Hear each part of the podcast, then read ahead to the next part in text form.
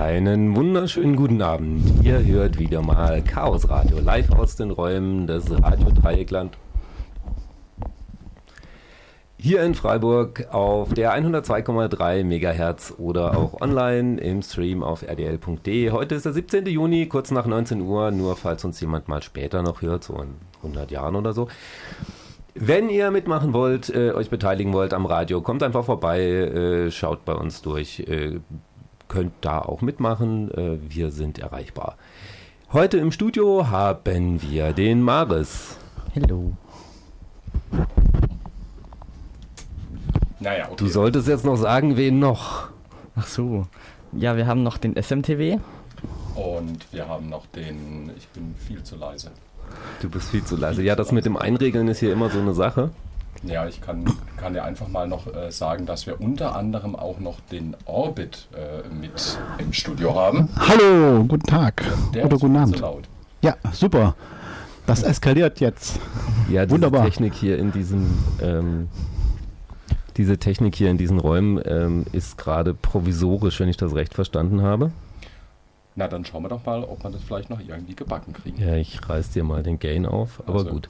Ich glaube, ich bin nur, ja, scheint dann dein Mikrofon zu sein, was mich mit aufnimmt. Tatsache? Das ja, ja. klingt fast danach. Warte mal, das testen wir doch mal. Red mal was. Ja. Ähm, Jetzt höre ich dich nicht mehr. Also, super. also alles kompliziert. ähm, Tja. Aber die Einstellungen sind eigentlich richtig. Na gut. Alles wird kompliziert gemacht. Alles wird kompliziert, dann muss äh, der SMTW halt hier mit reinsprechen, das wird auch funktionieren. Okay. Mhm. Ähm, wie immer ein bisschen Chaos, aber das ist ja auch okay so.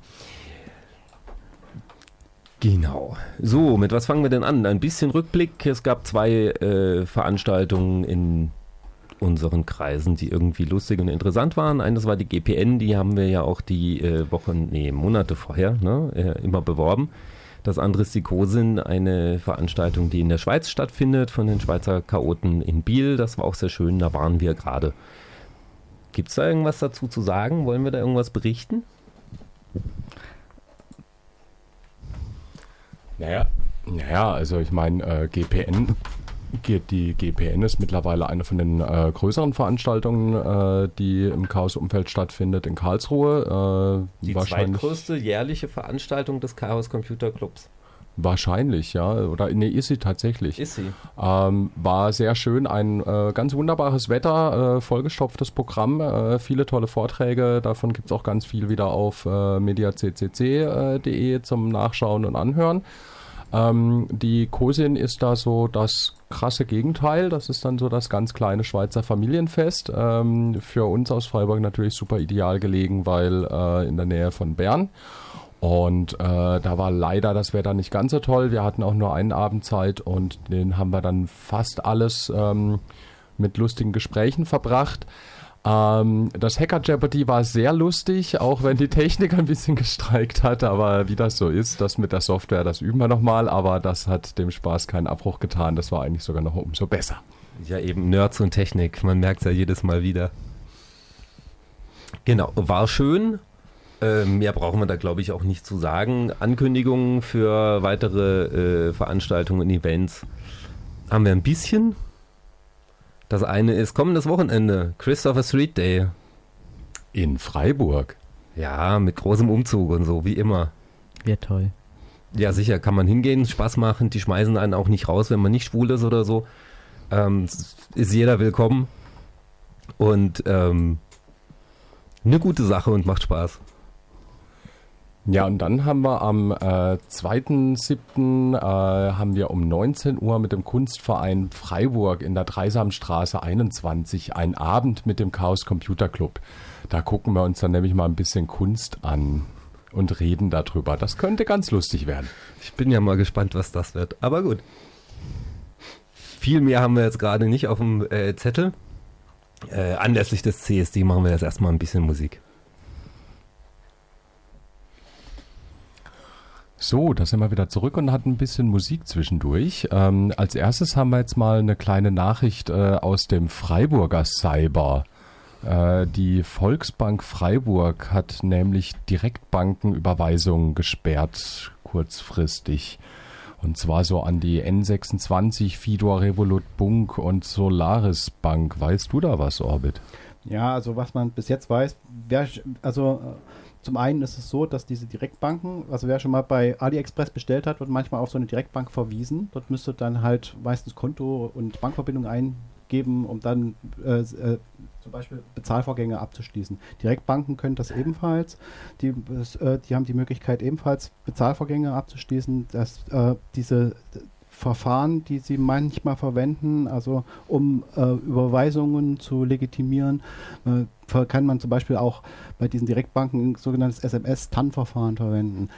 Aber wie es halt so ist, wenn das durch die Luft übertragen wird, ist manchmal nicht immer sicher. Ne? Es gibt so Möglichkeiten, das abzufangen, da zu gucken, ob was wie die SMS äh, gebaut ist und wenn Betrüger die Möglichkeit haben, auf die Weise auf dieses Verfahren zuzugreifen, ähm, dann machen die innerhalb von wenigen Minuten ähm, Überweisungen. Also so man spricht dann vielleicht von Man-in-the-Middle-Attack oder es gibt also andere Verfahren, mit denen man halt, äh, wenn man nicht aufpasst, mal so ganz schnell ganz viel Geld verlieren kann.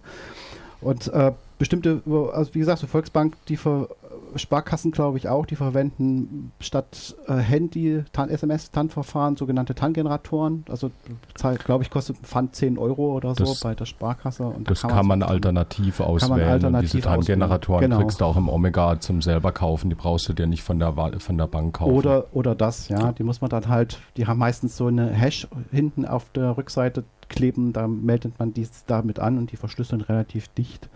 Und, ähm, das, das prinzipiell ist das Verfahren dem TAN-Generator wesentlich sicherer als mhm. alles, was SMS-TAN jemals könnte. Genau.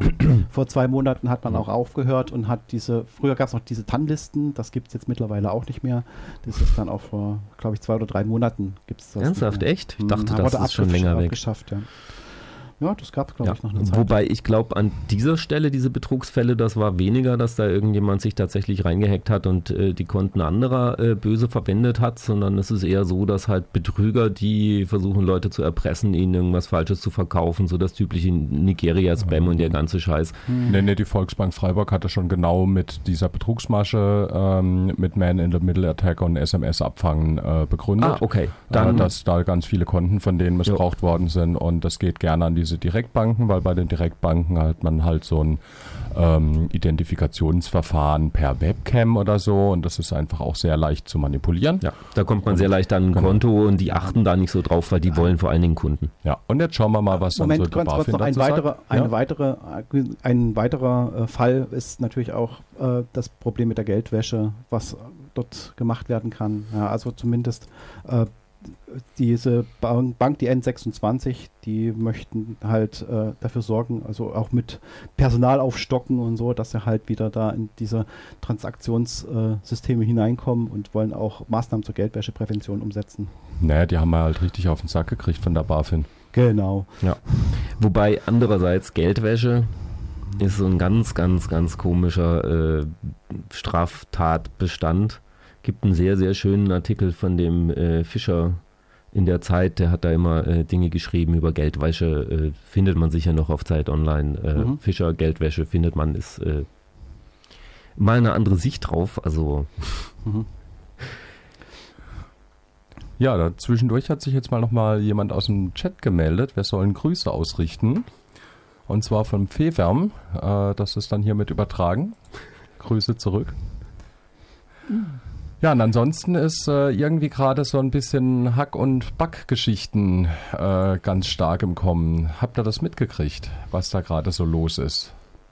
Ähm, mehr als üblich? Ähm, naja, also vielleicht mal zu diesem Hack und Back kurz vorher erklärt. Also das ist eigentlich in der Presse oder sonst irgendwie immer als Hackback bezeichnet. Das äh, ist so das Äquivalent zum äh, Angriff äh, auf politischer Seite. Äh, äh, auf militärischer Seite, Entschuldigung. Und ähm, jetzt haben wir so folgendes Problem. Also wenn sich jetzt äh, unser Trumpchen irgendwie überlegt, er möchte jetzt irgendwo digital einmarschieren oder äh, ein paar Nukes werfen, das funktioniert nicht so ganz gut. Ähm, die also so ein Angriff auf digitale Systeme, da muss sehr gut vorbereitet sein. Also da kann man nicht irgendwie da sitzen und dann einen roten Knopf drücken und fünf Minuten später macht's bumm und die gesamte digitale Infrastruktur ist platt. So funktioniert es leider nicht, sondern äh, da müssen sich dann ein paar äh, böse Hacker oder staatlich bezahlte Hacker oder sonst was Monate oder sogar schon Jahre vorher irgendwie in solche Systeme eingraben und da dann ein bisschen Maulwurf spielen und warten, bis dann der Trump den gelben Cyberknopf drückt und dann können die losschlagen. Ähm, schönes Beispiel, was mit äh, sowas oder wie sowas dann passiert und auch ein, einfach man sich selber damit ins Knie schießt. Äh, das passiert gerade ganz gerne in den äh, US-Metropolen. Ähm, die werden nämlich gerade reihenweise irgendwie äh, erpresst. Also die kriegen ihre Daten verschlüsselt äh, und werden dann erpresst. Äh, schönes Beispiel Baltimore. Ähm, die hatten, da wurden 100.000 äh, US-Dollar Lösegeld gefordert. Da haben die dann mal gesagt, nö, wir bezahlen nicht. Also fast alle anderen Metropolen haben das gemacht. Ähm, Baltimore ist immer noch offline. Ich glaube, ich habe 38 Tage im Kopf. Mittlerweile so grob überschlagen 18 Millionen US-Dollar Schaden angerichtet. Und das Ganze nur, ähm, weil vor ein paar Jahren die NSA hat so eine Sicherheitslücke gefunden und hat sich überlegt, ach, schöne Sicherheitslücke, die können wir ja mal in unser Arsenal machen, wenn wir mal Hack und Back machen wollen. Ähm, haben das dann also nicht dem Hersteller gemeldet, sondern haben sich einfach ein paar Tools gebaut, mit denen sie dann diese Sicherheitslücke ausnutzen können, so bei Bedarf. Ja, ähm, paar Jahre später wurde die NSA leider auch mal Opfer eines Hackerangriffs. Diese Sicherheitslücken wurden rausgetragen und genau eine von diesen Sicherheitslücken ähm, ist genau die, die jetzt äh, Baltimore gerade den Kopf kostet. Ja. Diese Nummer mit dem Sicherheitslücken raustragen haben wir damals auch im Radio gehabt und äh, breit darüber berichtet. Und nein, es ist keine gute Idee, Sicherheitslücken für sich zu behalten, auch wenn es eine tolle Idee ist. Die anderen und die Bösen und wer auch immer wird diese Sicherheitslücken auch irgendwann finden und ausnutzen. Sicherheitslücken muss man stopfen, alles ja. andere ist Unsinn. Äh, auch wenn es unsere eigenen Politiker manchmal auch gerne hätten, dass sie äh, alles Mögliche hacken können und äh, die Sicherheitslücken ausnutzen können, die es so gibt. Ja, und jetzt haben wir ja mal geklärt, was das mit diesen Sicherheitslücken auf sich hat und äh, mit diesem Hack und Bug. Ähm, und jetzt gab es die letzten äh, drei Tage äh, eine ganz spannende Geschichte. Und das erste, was so vorbeigeflackert ist, äh, das war ein Artikel auf äh, Wired.com. Äh, da geht es um die sogenannten Triton oder Xenotime-Hacker die haben da schon mal irgendwie 2017 äh, angeblich irgendwie eine Ölraffinerie angegriffen ähm, in Saudi-Arabien. Da werden irgendwie russische Geheimdienstvertreter äh, oder Menschen vermutet, ach weiß der Teufel, also staatliche Akteure auf jeden Fall, nicht aus den USA.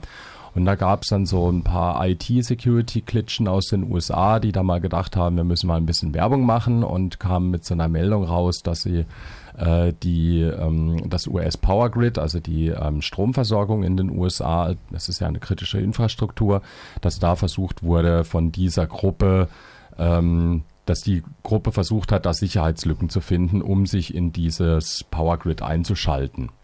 Das war alles noch so ein bisschen, naja, da schreit jetzt gerade irgendjemand laut, dass da angeblich was ist. Ist auch super schwierig rauszufinden, nur weil jemand mal an der Tür gerüttelt hat, wer das denn war ähm, weil nichts anderes erzählen die in dem Artikel. Man kann im Internet nie genau sagen, wer das jetzt war. Also nicht, wenn derjenige das nicht möchte. Genau, also wenn man kann es natürlich groß dran schreiben, aber man kann natürlich auch Quatsch dran schreiben. Ja, ja. natürlich. Also auf jeden Fall, da ging es eigentlich nur so äh, drum in diesem ersten Artikel, naja, irgendwelche Hackergruppen rennen, rennen rum und rütteln an Türen von den äh, Energieversorgern. Und dann kam am Tag drauf ein sehr länglicher Artikel in der New York Times raus, ähm, die übrigens jetzt aufgrund von diesem Artikel gerade Ärger mit äh, Trump hat und eine Landesverräterklage wahrscheinlich an den Hals kriegt, die wir noch von Logbuch Netzpolitik kennen. Ähm, und zwar äh, mit der Ansage, also in diesem Artikel dreht es sich darum, dass die Amerikaner eigentlich öffentlich angesagt haben, dass sie sich richtig tief in das russische Energienetz eingegraben haben und das haufenweise mit Malware exploited, also sprich Malware eingepflanzt haben in die Steuersysteme von den Energiekonzernen um das vielleicht mal kurz zu erklären, die laufen alle auf solchen kleinen Industriecomputern. Eigentlich baut man sowas äh, so, dass die Geräte nicht direkt am Internet hängen, aber ihr wisst, wie das ist. Äh, der Führer, der da irgendwie die, ähm, die Maschinen führen muss äh, in so einem Elektrizitätswerk, der will auch ein bisschen äh, Schmuddelbilder gucken in seiner Freizeit oder wenn ihm langweilig ist. Das kann ziemlich langweilig werden nachts, wenn man nichts anderes zu tun hat, als aufzupassen, dass alles richtig läuft und es das dann auch noch tut. Genau, und dann schläft man ja ein und dann braucht man vielleicht ein bisschen Internet und ruckzuck hat man dann irgendwie doch ein Kabel gezogen oder vielleicht irgendwie äh, diese Maschine doch ans Internet gehängt. Ähm, oder irgendjemand hat mal einen USB-Stick vorbeigebracht, wo drauf stand lustige Urlaubsbilder vom Chef und dieser USB-Stick ist dann verseucht. Da gibt es die verschiedensten Angriffskategorien und Möglichkeiten. Auf jeden Fall ähm, haben sich die Amerikaner da wohl sehr weit rausgelegt. Ähm, da wird dann äh, rausgelehnt, da wird dann auch einer zitiert mit, de, äh, mit dem schönen Satz: We are doing things at a scale we never contemplated a few years ago weil nämlich letztes Jahr ähm, wurde still und heimlich so ein kleiner äh, Act äh, irgendwie durchs Parlament dort gebracht, ähm, wo äh, im Endeffekt der Präsident die, ähm, die Macht über diese Cyberattacken in seinen, ähm, zu seinem Verteidigungsminister übergeben hat. Ne? Also äh, stellt euch einfach vor, hier die gute Frau von der Leyen darf jetzt ohne Rücksprache mit dem Kanzleramt äh, irgendwie in aller Welt herumcybern und äh, mal die Energieversorgung von irgendwelchen kleinen Ländern platt machen. Ähm, scheinbar auch ohne sonstige Rücksprachen in irgendwelche Hinsicht. Die Russen haben wir da jetzt bisher noch nichts so richtig gehört. Das war dann eher eigentlich still. Ähm, also das ist, man kann sich das vielleicht vergleichen mit, äh, jetzt militärisch gedacht, äh, die stehen schon an den Grenzen mit den scharfen Waffen und es ist jetzt keine Übung mehr, sondern so, hey, wir sitzen in euren System, wir haben die volle Kontrolle drüber äh, und wir schalten einfach komplett euer Land aus, wenn er jetzt blöd macht. So auf dem Level äh, reden wir hier. Und äh, jetzt gestern gab es dann einen sehr interessanten Stromausfall, der jetzt überhaupt nichts damit zu tun haben kann, oder vielleicht auch doch. Äh, nämlich in Südamerika, habt ihr vielleicht in den äh, Zeitungen auch mitgekriegt. Äh, da war nämlich dann einfach mal der Strom für 50 Millionen Menschen weg. So komplett Argentinien bis auf irgendwie eine Insel in Feuerland und dann auch noch ein bisschen Uruguay, Chile und ähm, Paraguay. Brasilien hat es auch noch ein bisschen erwischt. Ähm, ja, es gab so ein kleines Gewitter irgendwie in der Nähe und äh, da gibt es auch so ein bisschen eine Erklärung. Äh, sie sind sich aber alle nicht so ganz sicher. Fakt ist, irgendeine von den äh, größeren Leitungen ähm, an einem Staudamm, der da entsprechend Strom produziert, ist äh, einfach offline gegangen. Es ist auch irgendwie nichts kaputt, aber Strom war halt weg für mehrere Stunden ähm, für 50 Millionen Menschen. Und das kleine interessante Detail bei der Sache ist, dass in Südamerika die Stromversorgung überwiegend auf amerikanischer Hardware läuft.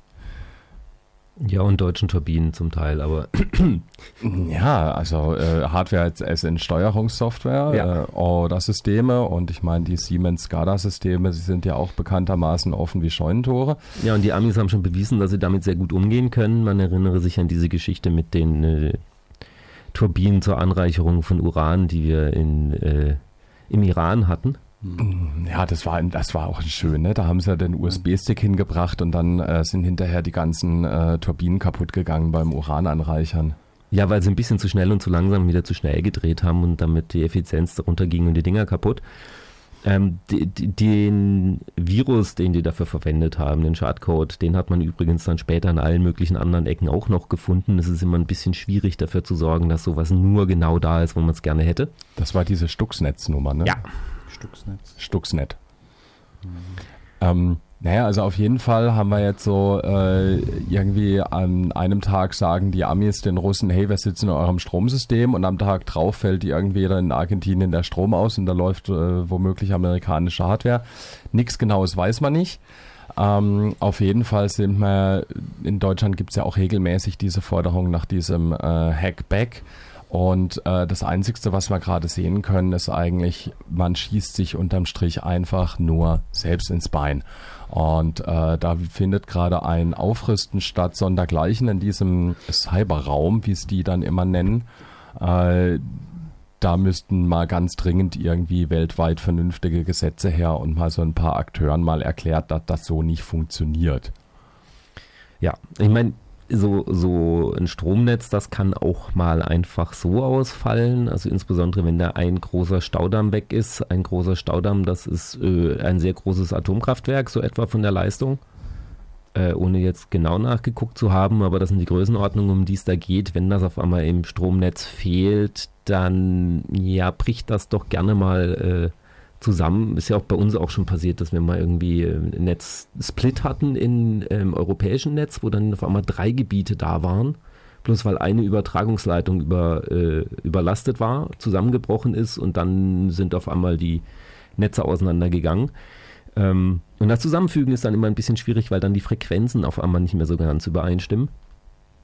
Schweiz ist auch mal äh, böse ausgefallen. Da war dann die Südschweiz außer, äh, weg vom Strom, weil irgendwie die Kapazitäten für die Leitungen nicht äh, ausreichend waren und sowas. Also da muss nicht irgendjemand Böses dahinter stehen, der das dann irgendwie absichtlich und gemein macht. Aber merkwürdig ist es irgendwie schon, dass das gerade jetzt kommt. Ja, wir wollen aber keine Verschwörungstheorien hier äh, in die Welt setzen. Ähm, so oder so ist aber faktisch einfach diese gesamte äh, Hack- und Back-Geschichten äh, ein massives Problem für die Sicherheit von uns allen. Und äh, das wird uns die nächsten Jahre noch ziemlich begleiten. Und ich sehe da so ein bisschen den Kalten Krieg wieder hochkommen. Ja, mit anderen Mitteln. genau. Wobei die alten Mittel, die hat man ja noch und, und, und, so. Wo, wobei ich auch zugeben muss, dass ich war ja relativ lang da unten in Südamerika, so in Argentinien und Chile, habe mich da irgendwie äh, quasi jahrelang aufgehalten und ähm, so Stromausfälle gab es da regelmäßig und wenn man sich anschaut, wie kreativ die Verkabelung da so war, ja, wundert mich jetzt nicht, dass da mal auch was großflächig hinten überkippt. Da bin ich dann eher erstaunt, wie schnell sie ihren Schwarzstart wieder am Laufen hatten. No. Naja, wenn, wenn, wenn so ein Stromnetz mal aus ist, das wieder zum Laufen kriegen, ist auch nicht so einfach, ne?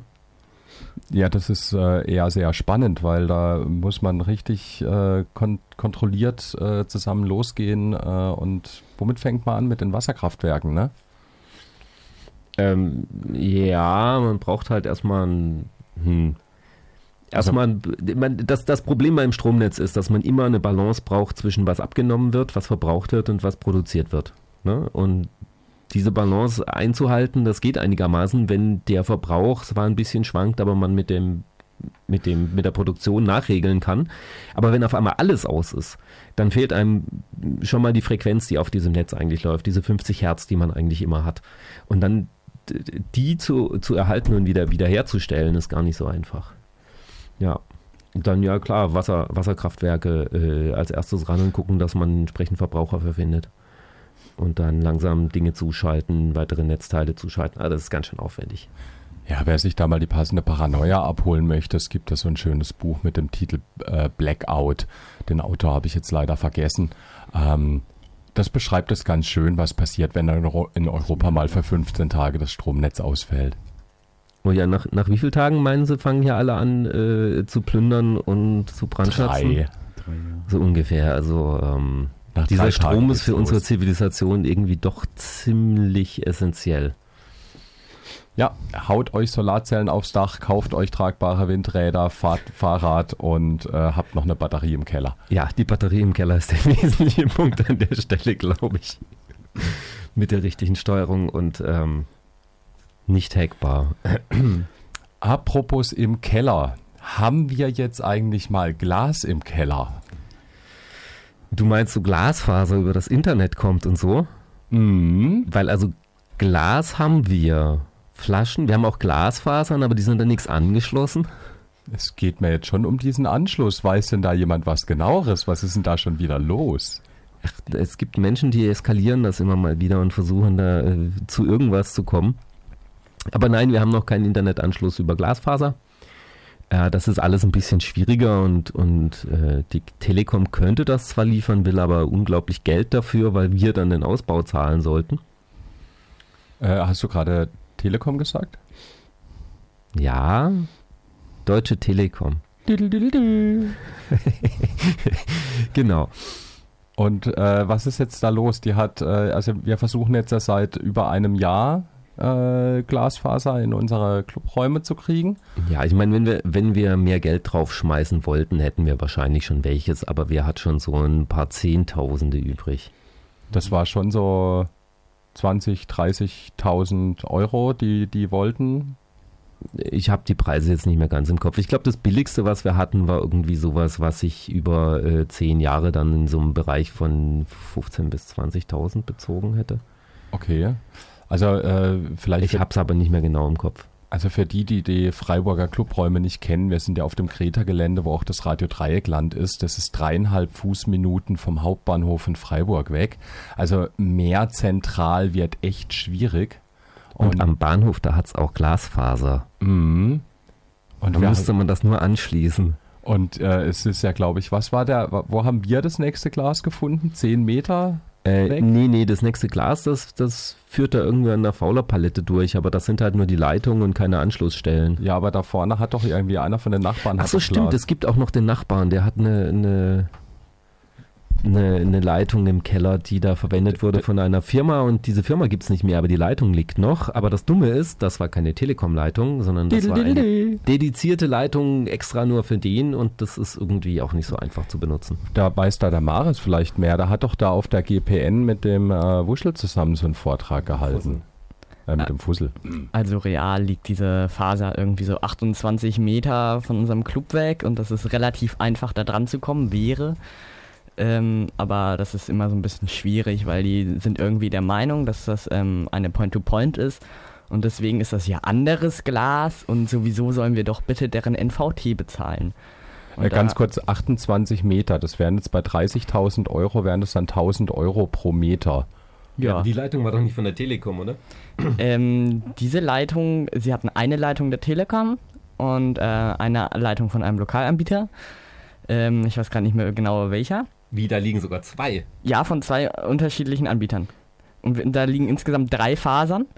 Die eine ist äh, aufgespleist und die anderen beiden liegen einfach so in Hohlrohren im Boden. So direkt da in diesem Weg. So, und jetzt hat die Telekom irgendwie mehrfach gesagt, wir sollen diesen, klär mich mal auf, was ist denn ein NVT? Ähm, ein NVT ist im Prinzip ein Kasten, da machst du Glas rein und dann kommt langsam das Kupfer raus. Und den sollen wir denen bitte bezahlen. Also wir, wir sollen quasi ihren Netzausbau bezahlen und dafür bekommen wir dann effektiv weniger Kapazität. Weil deren Plan ist, äh, 7,5 Gigabit in diesen Kasten reinzuliefern und das dann auf 50 Leitungen auszuleiten wieder in Kupfer. Und wir wollen aber schon ein Gigabit symmetrisch haben. Und das kriegt man über Kupfer nicht so einfach. Über Kupfer wird das schwierig. Okay, und also die haben sich jetzt überlegt, jetzt, äh, äh, wir sind da ja so am Quengeln, wir hätten das gerne, also sollen wir denen den NVT bezahlen. Ähm, hat man da mal irgendwo nachgefragt, ob das so sinnvoll ist? Also wir haben da mal bei der Bundesnetzagentur angeklopft Aha. und die haben gesagt, ähm, sie, sie schreiben da keinen ähm, NVT vor. Ähm, und ich weiß gerade nicht mehr den genauen Wortlaut, aber ähm, ich meine, dass äh, sie es nicht mal empfohlen haben. Und wahrscheinlich waren die mit der Bezahlung etwas überrascht und vor allem ist ja das gute alte Thema, man will ja eigentlich Glas bis ins Haus, das ist dieses berühmte Fiber to the Home, FTTH. Ihr wollt auf gar keinen Fall nur Fiber bis in den nächsten Verteilerkasten und äh, äh, dann dieses komische Kupfergelöt mit irgendwelchem Vectoring und dem ganzen Kram, das möchte man nicht. Naja, dieses Vectoring hat halt einen sehr großen Vorteil. Nein, es ist Kupfer. Es, es hilft der Telekom, ihre Marktmacht zu behalten. Ach, der Vorteil, Verzeihung. Weil Vectoring heißt, dass, ne, wenn man so, so auf Kupfer äh, Internet macht, dann heißt das, dass man mit relativ hohen Frequenzen auf dem Kupfer im Prinzip sendet. Und das sind mehrere Kupferkabeln, die in einem, äh, Kupferadern, die in einem Kabel drin liegen und die beeinflussen sich. Man hat da so ein bisschen Übersprechen, so ein bisschen Störungen von einem Kabel auf das nächste. Und wenn man alle Kabel in der Hand hat und einen Haufen Technik drauf wirft, kann man diese Störungen halbwegs rausrechnen. Das heißt dann Vectoring. Und damit kriegt man dann noch mehr äh, Daten durch die alten Kupferleitungen und muss nichts Neues legen. Also die alten Kupferleitungen, die im Übrigen von der Post damals gebaut wurden und schon längst bezahlt sind. Äh, im, Im Wesentlichen.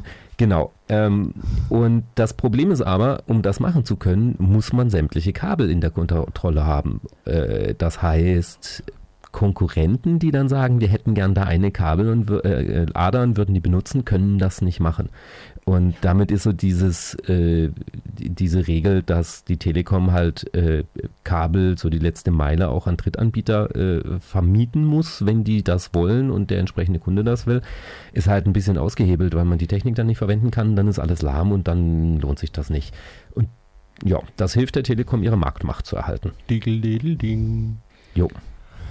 Ähm, also faktisch unterm Strich, äh, dieser Breitbandausbau, der ja auch immer so von der Regierung äh, gefordert wird, äh, der findet irgendwie faktisch nicht statt, nicht mal in einer eng bewohnten Innenstadt und nicht mal für ein paar Nerds, die auch schon sagen, hey, wir buddeln auch gerne selber die Rohre und äh, wir haben da ja alles aufbereitet mit, guckt mal, hier äh, liegen Leerrohre, hier könnte man es reinschmeißen.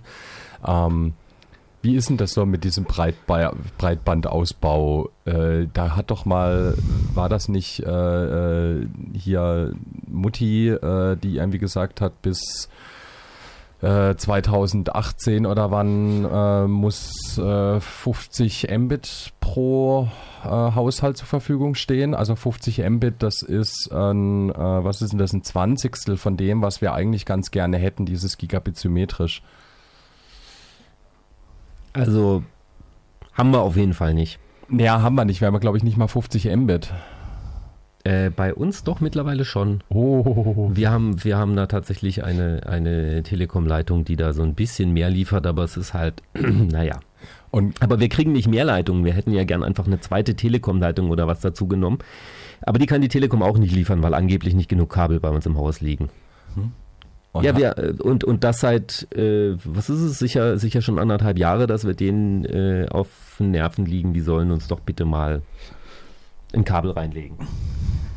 Ähm, das Lustige daran ist, sie planen jetzt auch demnächst aufzubuddeln, aber sie wollen weder Hohlrohre noch Glasfaser reinlegen. Also sie wollen jetzt ein Loch ins Haus bohren und neue Kabel reinlegen, aber dann nur wieder das langsame Kupfer die haben das auch überhaupt gar nicht kapiert. Ne? Das haben Jetzt. die vor 20 Jahren schon nicht kapiert und haben angefangen, wieder Kupfer reinzuschmeißen bei der letzten großen Ausbauphase und jetzt schmeißen sie wieder Kupfer rein. Ja, du weißt doch, wie das daneben ging damals mit Glas in Berlin.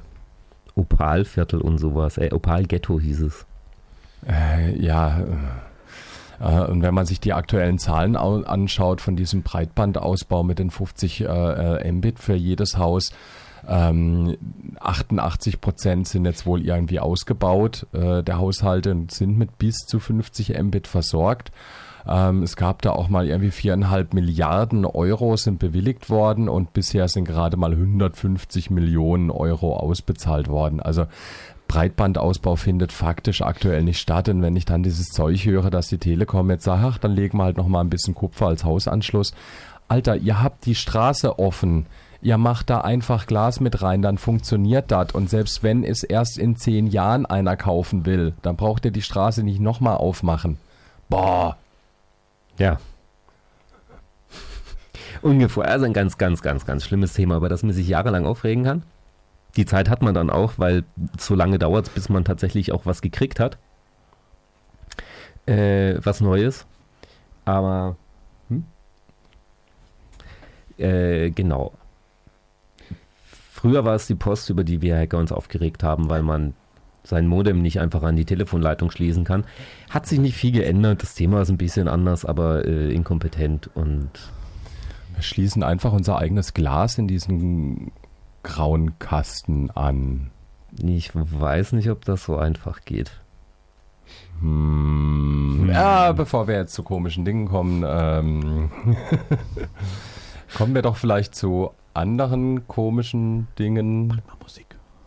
Ähm, haben wir vielleicht ein bisschen Musik rumliegen? Dann machen wir jetzt mal ein bisschen Musik.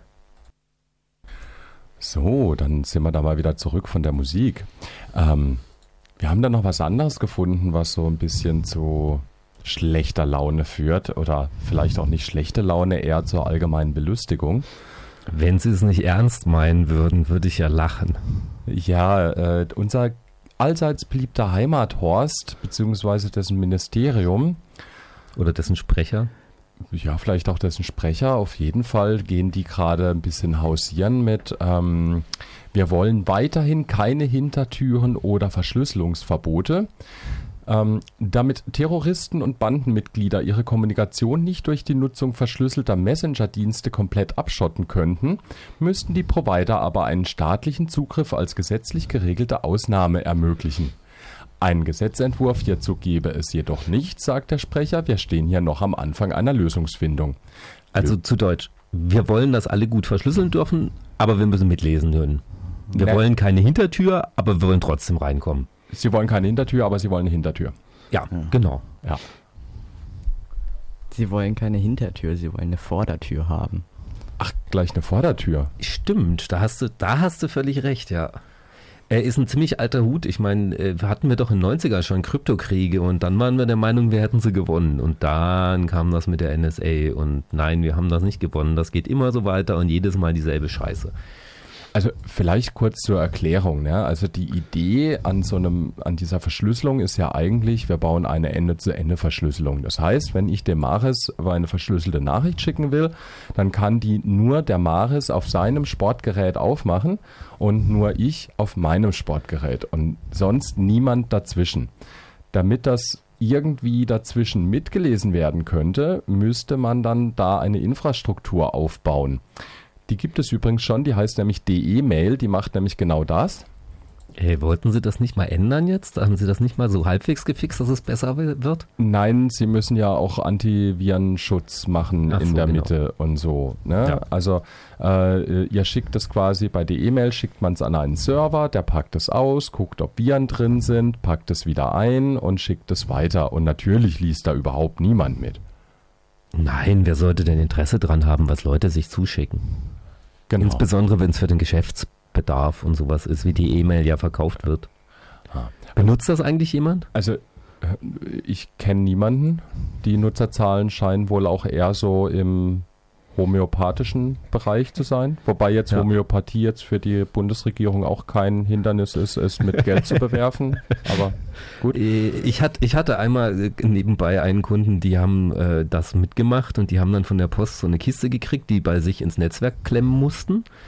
Ähm, sämtliche Clients haben ihre Mail dann dorthin geschickt. Das Ding hat das dann verschlüsselt im Firmennetzwerk und wurde dann von dort über, weiß ich nicht, nach äh, äh, zu dem Server der Post geschickt. Ach, die liefern ihre Schlüssel, äh, ihre Schnüffelhardware gleich in die Firma. Ja, da hast du dann so eine Verschlüsselungsbox. Was sie genau macht, weiß ich nicht, aber du vertraust halt der Post, dass sie das tut, was sie soll. Mhm. Ja, und ähm, also ist vom Konzept ziemlich seltsam. Was man wirklich möchte, ist Ende-zu-Ende-Verschlüsselung auf meinem Gerät und nirgendwo anders wird verschlüsselt und auf dem Empfänger wird entschlüsselt und alles zwischendrin. Da kann man mitmachen, was man will, aber man kann es nicht lesen. Das ist das Wesentliche. Genau, und äh, sehr interessant finde ich dann auch, dass dieses, ähm, dass der auch explizit sagt, damit Terroristen und Bandenmitglieder. Ja, also so beliebtes Mittel, um irgendwelche Gesetze oder wir wollen irgendwas tun, mitlesen, schnüffeln, sonst was äh, äh, zu begründen, ist ja hier Terror, Terror, Terror. Ähm, aber dass jetzt schon direkt am Anfang auch noch Bandenmitglieder genannt werden, ja, da heißt dann immer so, ja, terroristisch ähnliche Fälle, alles ganz schlimm, äh, Mord und Totschlag und nur das aller, aller, aller, aller, aller Schlimmste äh, wird damit äh, beobachtet und stellt sich hinterher raus, naja, so die ganzen äh, Drogenverticker und so die, die vielleicht politisch gerade nicht so ne, äh, Ja, wollte gerade sagen, alle, alle linken Zecken natürlich. Ja, ja, die haben ja auch, ne, das fand ich auch eine ganz herrliche Meldung kürzlich mal, dass die äh, von der äh, Anis Amri Be Beobachtung haben die Personal abgezogen, um sie zur Roten Flora nach Hamburg zu schicken, um da linke Zecken zu beobachten, anstatt äh, äh, diesen islamistischen Terroristen, wo sie von mehreren anderen Geheimdiensten gewarnt wurden, dass der Scheiße bauen könnte und zwar bald und die ziehen irgendwelches Personal ab, weil äh, guckt mal weg da, der macht da was, dass wir unseren, äh, äh, unseren Staat hier weiter in die Richtung ausbauen könnte, wie äh, Orwells feuchte Träume. Oder auch nicht. Naja, bei dem waren sie eher Albträume, der wollte das ja äh, nicht. Ne? Ich 1984 ist keine Anleitung, auch wenn mancher Politiker das offensichtlich zu glauben meint. Naja, äh, aber äh, wir werden jetzt ja alle gerettet, weil der Heimathorst, der möchte ja die Gesetze so kompliziert machen wie möglich, äh, damit die in Zukunft einfach nicht mehr diskutiert werden. Irgendwie sowas ähnliches war das doch, ne? Das war am 6. Juni, genau. Da hat er, da hat er, das war, ähm, und zwar hat er Herr Horst Seehofer gemeint, so dass man so stillschweigend und möglichst kompliziert Gesetze machen müsste. Hat er dann auf einem, also auf einem zweiten Berliner Kongress war das gewesen. Und da hat er das quasi erzählt, ja, und so. Und das klingt nicht so gut. Also, ja, also ähm, man soll sich das mal überlegen. ja, also wir machen halt, aber ja, das, ist, das, das hat ein sehr schlechtes Demokratieverständnis, finde ich. Ja, ja, ich meine, wenn, wenn du natürlich alle, die sich irgendwie daran beteiligen wollten, abschreckst äh, und äh, überforderst, dass sie gar nichts mehr machen können, dann ist gut, kann man alleine durchregieren. Mhm. Äh, ist aber, glaube ich, eine Taktik, die ist schon sehr, sehr lange in Gebrauch und äh, irgendwo ist es nur selten, dass es jemand so deutlich sagt. Naja, sie haben ja zwischendurch ja äh, versucht, das mal in irgendwie mit netten Namen zu machen. Ne? Also dieses geordnete Rückkehrgesetz, was ja nichts anderes hieß, wir schieben irgendwie in Kriegsländer ab. Ähm, aber geordnet. Aber äh, immerhin geordnet. Ungeordnetes Abschieben gibt es bei uns nicht. Das sehen ein paar anders, aber ist egal. Äh, das naja. machen wir jetzt nicht auf. Ja, ja. Ähm, aber es ist schon erstaunlich, was da es, unser Innenminister... Es zeugt halt von seinem Demokratieverständnis. Ein Satz, den er ja gebracht hat, war, äh, Notwendiges wird viel zu oft in Frage gestellt. Ja, und das, da sieht man eigentlich schon ein bisschen, in welche Richtung dieser Mensch denkt. Und ähm, wir sollten da halt Notwendig alle, ist natürlich, was er für notwendig hält. Was er für ne? notwendig hält, ja. Und das, ja. da sollten wir halt mal alle genau hinschauen, auch in Zukunft. Und was jetzt diese Dienste betrifft, und so, es gab schon ähnliche Fälle damals in der Vergangenheit. Da äh, gab es mal einen Dienst, der hat IPs verschlüsselt. Ähm, es gab so ein, es war so ein auf Java basierende äh, Technologie die halt so Kaskaden erzeugt hatten, in der IPs verschlüsselt waren. Und auch diese Firma, die hat das als kommerziellen Dienst angeboten und das stand auch mal der BND bei denen vor der Tür und wollte von dieser Firma eine Hintertür hineingebaut haben, da, um da zu schauen, äh, wie das da funktioniert. Und sie haben äh, gleichzeitig die Auflage gekriegt, nicht darüber zu reden. Und diese Firma hat dann also, so hat diese Hintertür eingebaut, wie es halt Pflicht war, aber hat dann alles komplett Open Source gesetzt. Ja, und da konnten dann andere Leute haben diese Hintertür sofort entdeckt entdeckt. Und da gab es dann richtig Stress mal eine Zeit lang. Ähm, es müsste, glaube ich, nur Datensteuer 18 stehen oder es gibt auch ein Chaosradio dazu. Ähm, da suchen wir mal was raus und dann können wir das dann vielleicht im Nachhinein noch in das Pad oder beziehungsweise können wir uns mal anfragen. Dafür können wir auf der Website verlinken. Auf der Webseite verlinken. Und äh, schon, das war schon, das ist jetzt mittlerweile über 10, 12 Jahre her.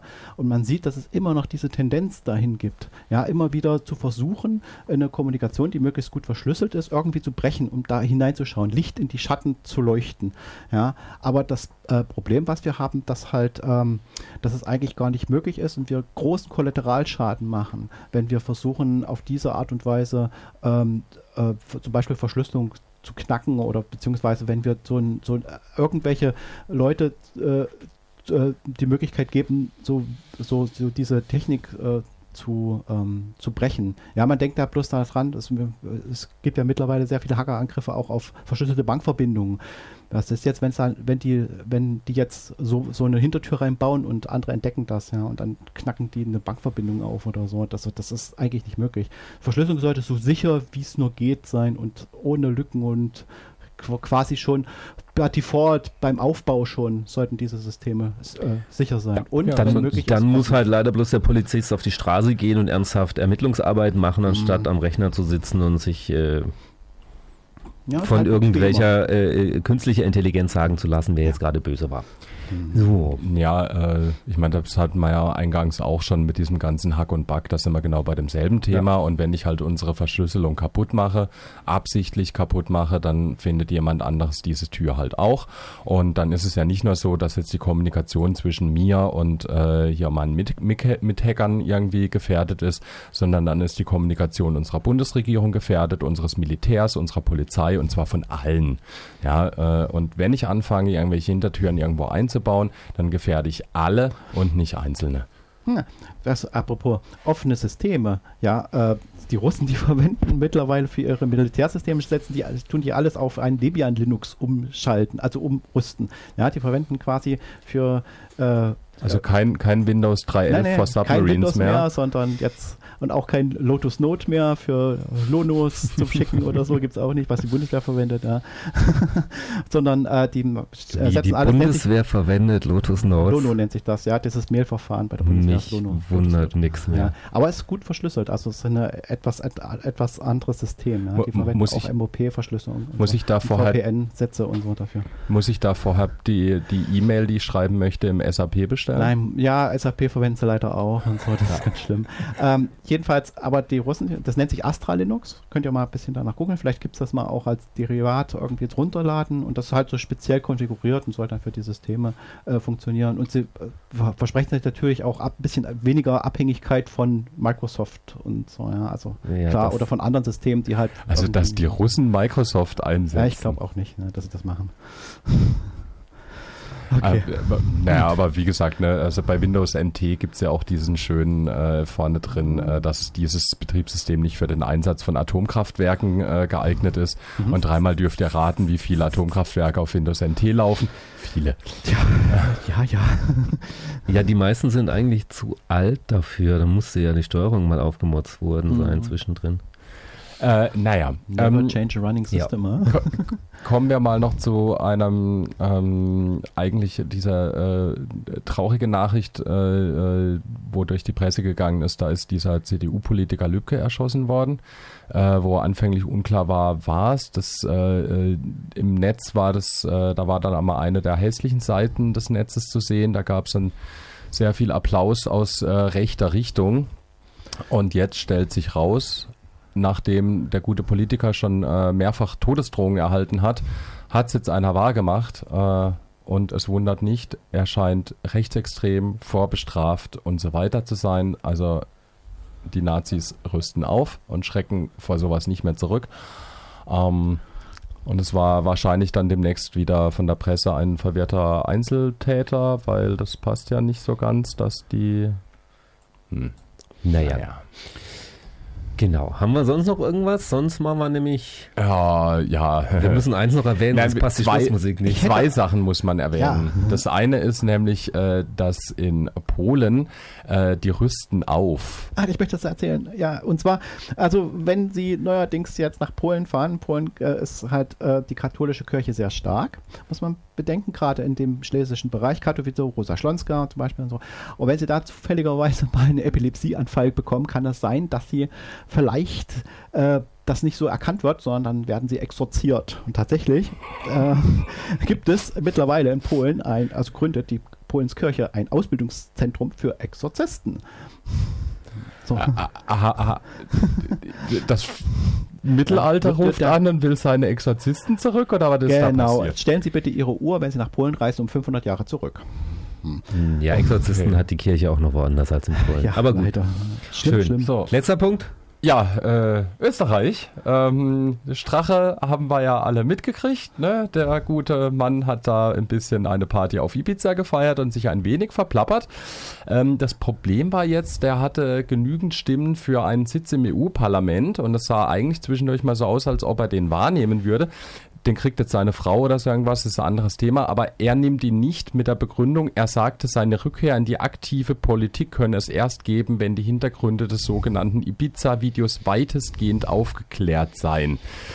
Herzlichen Glückwunsch und wir gehen mit ein wenig Musik. Ja, halt, halt. Tschüss, muss man noch sagen. Genau, ihr hörtet Chaos Radio auf Rad, äh, Freiburg, auf RDL, auf 102,3 Megahertz oder auch im Stream im Internet. Passt auf euch auf, macht immer brav eure Backups, verschlüsselt eure Daten und lasst euch nicht erwischen. Tschüss. Tschüss.